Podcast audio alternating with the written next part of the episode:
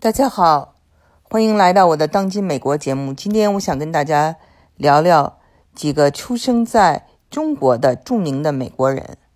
那么他们呢，都是传教士的后代。大家非常熟悉的有两位啊，就是司徒雷登，当时的美国驻中国的大使，之前呢还创办了燕京大学，做过燕京大学的第一任校长。还有呢，就是赛珍珠女士。赛珍珠呢，我们知道她写过《大地》等很多书，得过诺贝尔文学奖。啊，那么还有一位呢，是呃，亨利·路斯 （Henry Luce）。啊，他是美国非常有权势的这个，当时啊就被称为是美国最有权势的七个人之一。那他呢？就是创办了非常著名的时代公司。那在他的时代公司下面呢，有非常有名的杂志啊，《时代周刊》，还有非常有名的杂志《财富》杂志，还有《生活》杂志啊。这位嗯呃，亨利·卢斯呢，他呢。是耶鲁大学毕业的，也是骷髅会的成员。那他在那个大学的时候认识了他的合伙人，那就是这个《时代周刊》呢，呃，跟我还有点关系啊，因为呃，我在《时代周刊》呃当过这个撰稿人，美国的《时代周刊》写过一些关于美中国的作家，包括啊预测了莫言会得诺贝尔奖，那是我在二零零二年写的一篇文章。发表在这《时代周刊》上，也介绍过一些其他的作家，比如说像高行健呐，像王朔呀等等。那这个《时代周刊》咱们都非常熟悉了啊。还有就是这个《财富》杂志，呃，《财富》杂志的英文叫做《Fortune》。这个《财富》杂志呢，我们知道就是呃讲这个世界一些大公司的情况的啊，讲很多是讲 CEO 啊等等。那么我呢，也在这个。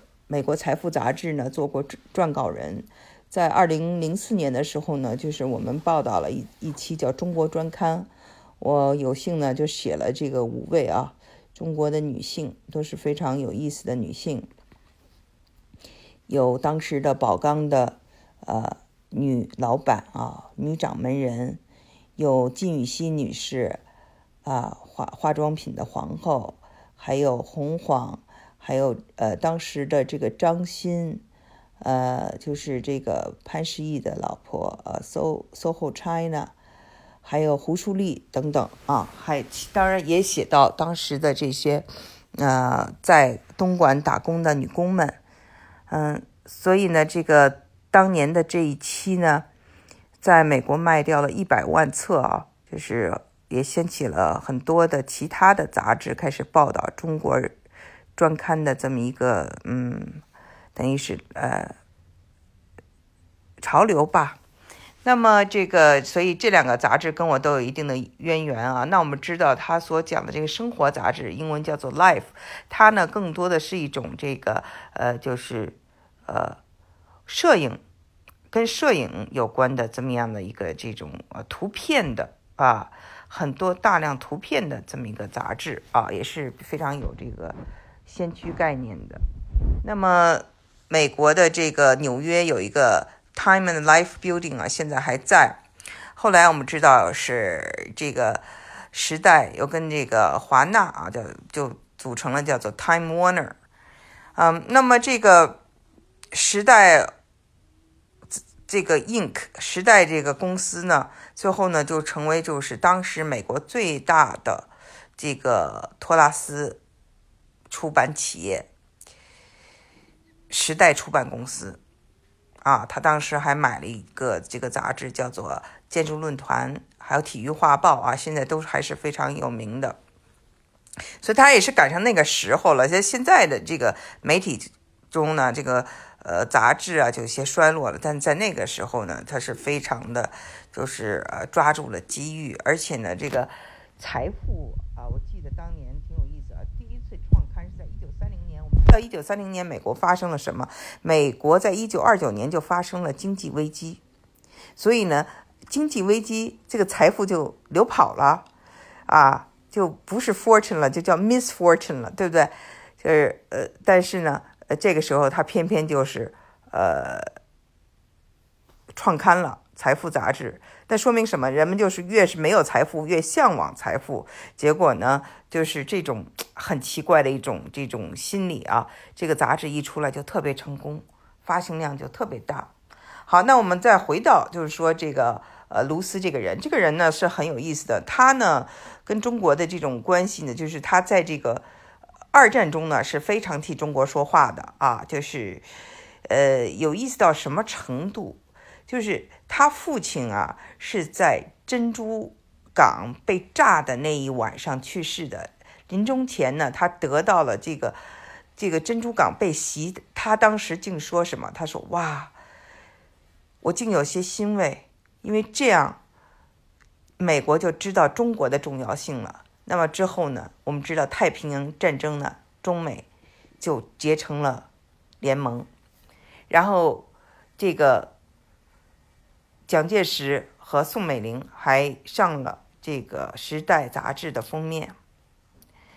那当然，后来呢，这个卢斯呢，他是一直是站在蒋介石这一面的啊，不承认这个后来的中华人民共和国，这是呃后话了。但是他这个人本身呢，就是呃，也有着这种传教士儿子的特点，就是特别拼命的工作啊。而且呢，就是做出了很大的个人牺牲。他不从从来不参加什么社交活动啊，不寻欢作乐，也不注注重穿，也不注注重这种就是享受啊，这所以呢，他就是这样一个这种啊，呃，非常简朴的人。那么呢，他呢，就是特别的，就是在美国呢，就是这种。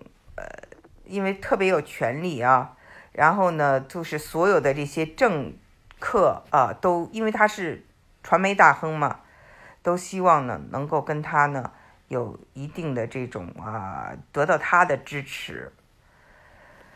但是他自己本人呢，却是就是怎么说呢？啊，想当呃这种政客啊，却。没有当成。当时啊，就是说他是鼓励啊这个艾森豪威尔去当总统。后来艾森豪威尔呢，就是成功了，然后呢就说那给你个大使的工作做做吧。他没有做，他这个人呢就是一个比较矛盾的这么一个人。所以呢，这个 Henry Luce。你说，在美国，尤其是在美国传媒界，人人都知道这个人，非常的就是有争议，又非常的有名。那么呢，我再讲给大家讲一个这个不怎么有名的一位，也是中国出生的 China born 的这样一个，也叫亨利的这位，也是传教士的儿子的这么一位呃。没有那么有名的人，但是我为什么想讲讲他呢？因为他的生活很有意思，他呢跟我呢也有啊一一定的关联。嗯，是这样的，他呢写写过一本书叫做《China Born》，他本人呢是嗯也是传教士呃的孩子，在中国出生啊，跟前面我讲的这几位都一样。然后在密苏里大学呃新闻系。呃，毕业，呃，我们知道，呃，艾德加斯诺也是这个，呃，密苏里新闻系，呃，大学，呃，非常有名的这么出来的这么一位毕业生。那我呢，就觉得，就是跟我挺有缘的这位呢，呃，因为我也被这个。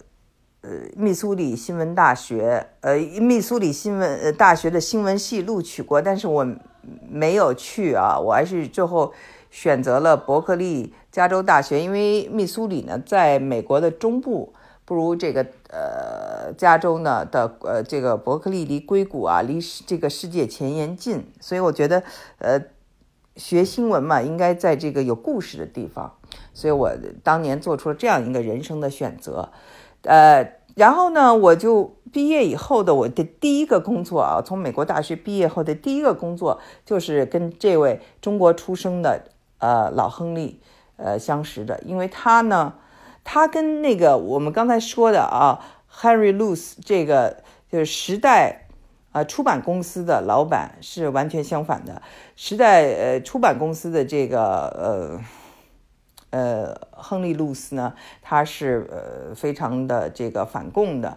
那这位呢，呃，这个呃呃，Henry 路斯，他是非常的，就是呃亲共的啊。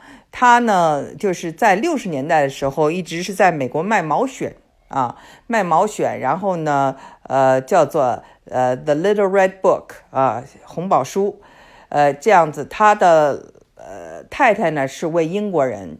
啊，叫 Gertrude，呃，他们俩都是非常，呃，就是热爱中国的啊。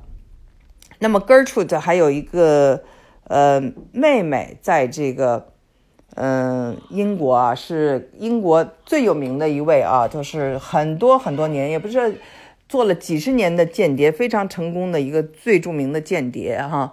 所以他们俩的故事是非常有意思的。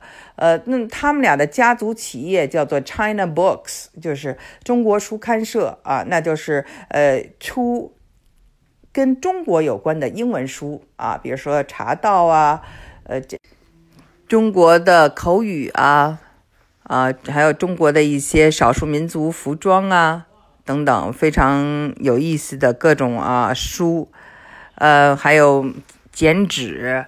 呃，他们就是进口一些非常有中国特色的呃这些商品，还有书籍啊，所以呢，那个这家呃家族企业是我工作的第一家。公司当时呢，就是我还是有一个这样的文学梦，所以呢，虽然硅谷的一些呃公司当时都刚刚起来吧，像最早的我记得是当时我们那时候是雅虎嘛，刚起来，我都没有选择，我就是选择到旧金山的这家出版公司去上班。